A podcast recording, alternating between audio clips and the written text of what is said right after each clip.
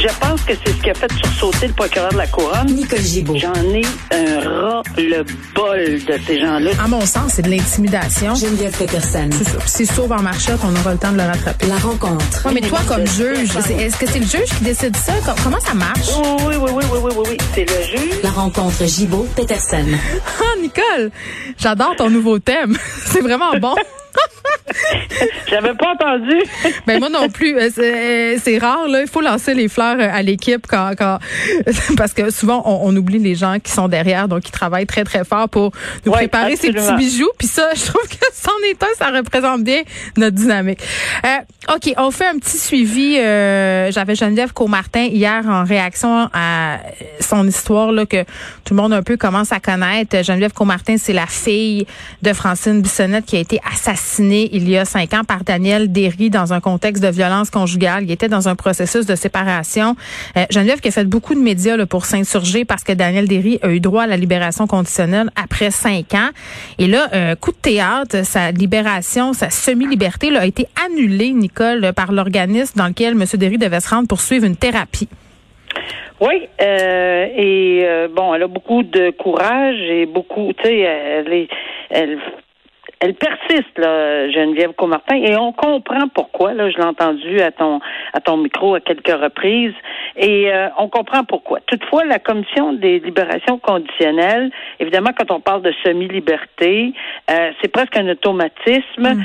Si évidemment, il représente pas un danger euh, comme tel, puis c'est ce que Madame Comartin dit, euh, c'est c'est juste le danger, c'est juste la sécurité. Oui, ce sont les ce sont les critères euh, dans ce dans ce domaine. Maintenant, la raison pour laquelle on a tiré sur la plug, si on me permet l'expression, c'est que euh, il y avait eu tellement de médiatisation autour de ce dossier-là. C'est la maison, c'est pas la, la, la- commission, c'est la maison de, de, de transition ou enfin euh, où il devait aller, le centre euh, où il devait résider, là, qui devait lui procurer, parce que les lui procurer en fait une thérapie, lui donner une thérapie. Ce qui arrive là, c'est dans le cas de monsieur, on a fait un plan. Mais un plan, ça, il y a plusieurs conditions. Il n'y a pas juste une condition à un plan. Vous devrez, vous devrez, vous devrez. Alors, il y a plusieurs conditions, dont une des conditions, c'était de suivre une thérapie de quelques 300 heures, je crois, si ma mémoire est bonne. Et euh, bon, euh, etc. Là. Puis c'était dans le cadre d'une semi-liberté. Puis c'est, c'est la condition au complet qu'il fallait. Mais là, la maison a droit. euh, c'est, c'est pas- c'est- ils ont le droit de dire non. Nous autres, on- n'est pas bien là-dedans. Euh, on veut pas.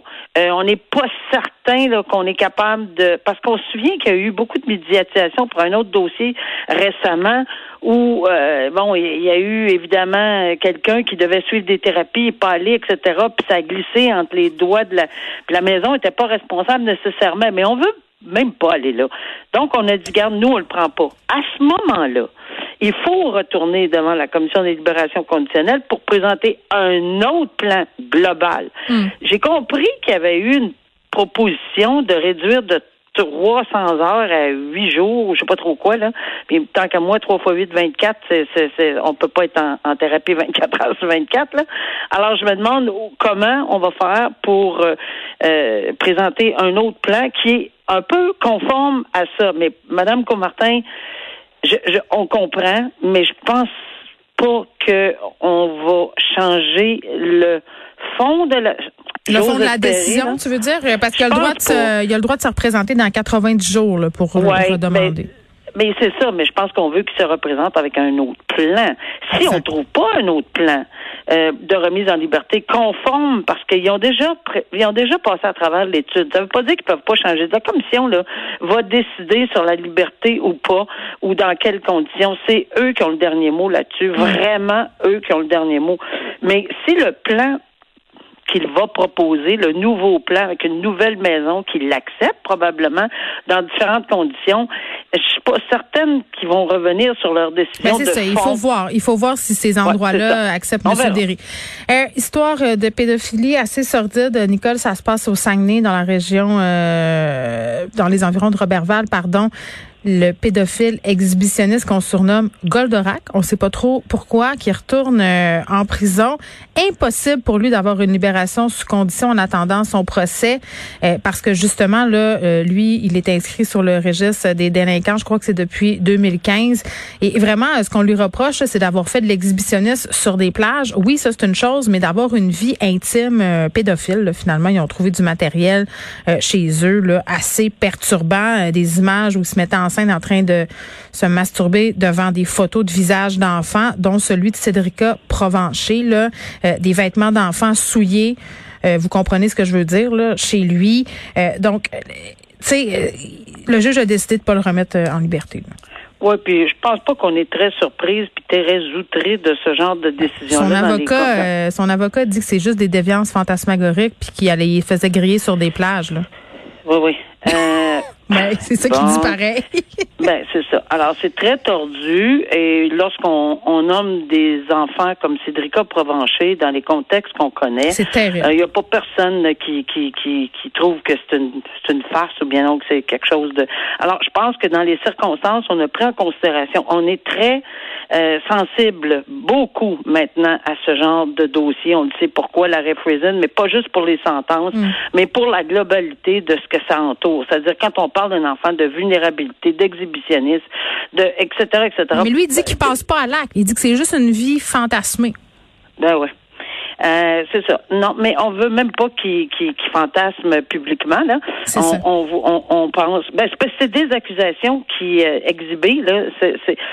C'est ça, c'est des accusations criminelles. Puis oui, regarde, il y, aura une décision, mais en attendant, il pourra tout expliquer ça devant le tribunal un jour, mais on est en attente de savoir si oui ou non euh, il y a un procès. Il y a différents critères là, et, à l'article du code criminel que j'ai appliqué longtemps dans ma vie sur la remise en liberté.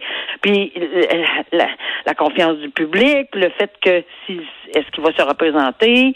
Euh, peut-être que oui, mais, mais aussi le fait que, évidemment, est-ce qu'il est possible, s'il y a une attitude comme ça, est-ce qu'il est possible qu'il recommette encore des gestes euh, de cette nature? Alors, tout est pris en considération pour la remise en liberté. Puis, euh, bon, on a vu que c'est une décision qui appartient au tribunal à ce moment-là, avec mm. l'ensemble de la preuve qui est faite qui peut avoir du oui-dire dans ces dossiers-là. on peut dire un tel m'a dit qu'il l'a vu que. On n'est pas au procès, on est à l'enquête sur remise en liberté, ce qui est bien différent là, pour euh, la question de la preuve. Donc, dans les circonstances, je pense que c'est une décision qui était clairement attendue. Là. Hmm. On va se poser une question euh, sur un dossier qui a attiré mon attention. Une femme euh, qui a plaidé coupable de s'en être pris physiquement au chum de sa fille. Euh, elle aurait séquestré dans sa salle de bain avec du duct. Elle s'est positionnée en victime jeudi. Là, c'était les observations sur la peine qu'on devra lui imposer. Donc, on se pose la question dans ce cas-là, est-ce que cette femme est, est, réellement l'accusée ou est la victime? Parce qu'elle elle semblait agir pour protéger sa fille, mais en même temps, sa fille qui avait une relation avec cet homme-là, sa fille qui a un trouble de personnalité limite, là, c'est, c'est spécifié sévère, tu sais.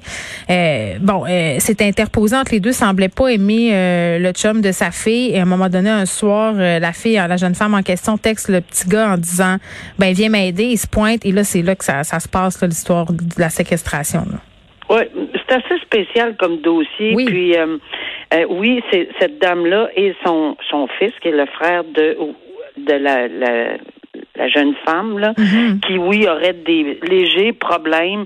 Bon, euh, est-ce que... Le, ce que je comprends de cette lecture-là, c'est qu'il y a eu un récit de fait, parce que on fait pas juste coupable pour être sentencé, là. C'est en deux temps, là. Ça peut arriver en même journée, mais je veux dire, il y a quand même un récit. Quand on, a, quand on accepte comme juge un plaidoyer de culpabilité, euh, puis maintenant, de plus en plus, parce que les, les juges sont prudents et très, et, et avec raison, et frileux, c'est qu'on s'assure que les gens comprennent la trame factuelle. C'est extrêmement important le contexte. Bon, voici là, madame, dans, le, dans ce cas ici, c'est madame. Vous plaidez coupable, vous comprenez. J'ai pas vu dans la lecture de cet article-là qu'elle était ou non représentée. Mais on fait encore plus attention quand ils sont pas représentés. Mais quand ils sont représentés, on prend pour acquis aussi que le procureur, l'avocat qui va les accompagner, va expliquer de long en large. Mais euh, on le fait. Les juges le font. Parce que c'est important. Pourquoi? Pour pas avoir des retraites plaidoyer de culpabilité à gauche pas à droite, puis recommencer des affaires, puis reprendre du temps de cours, etc. Mm.